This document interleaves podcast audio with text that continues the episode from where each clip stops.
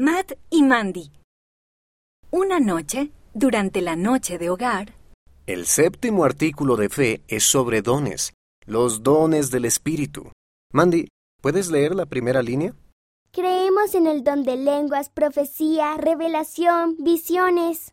Todos estos dones provienen del Espíritu Santo y cada persona tiene al menos un don. ¿Qué dones tengo yo? Matt, ¿recuerdas cuando pediste una bendición del sacerdocio? Tuviste fe. Ese es un don del Espíritu. Mandy, el mes pasado compartiste tu testimonio en la iglesia. El testimonio es otro don del Espíritu. El Señor nos da esos dones para bendecirnos y ayudarnos a hacer el bien a los demás.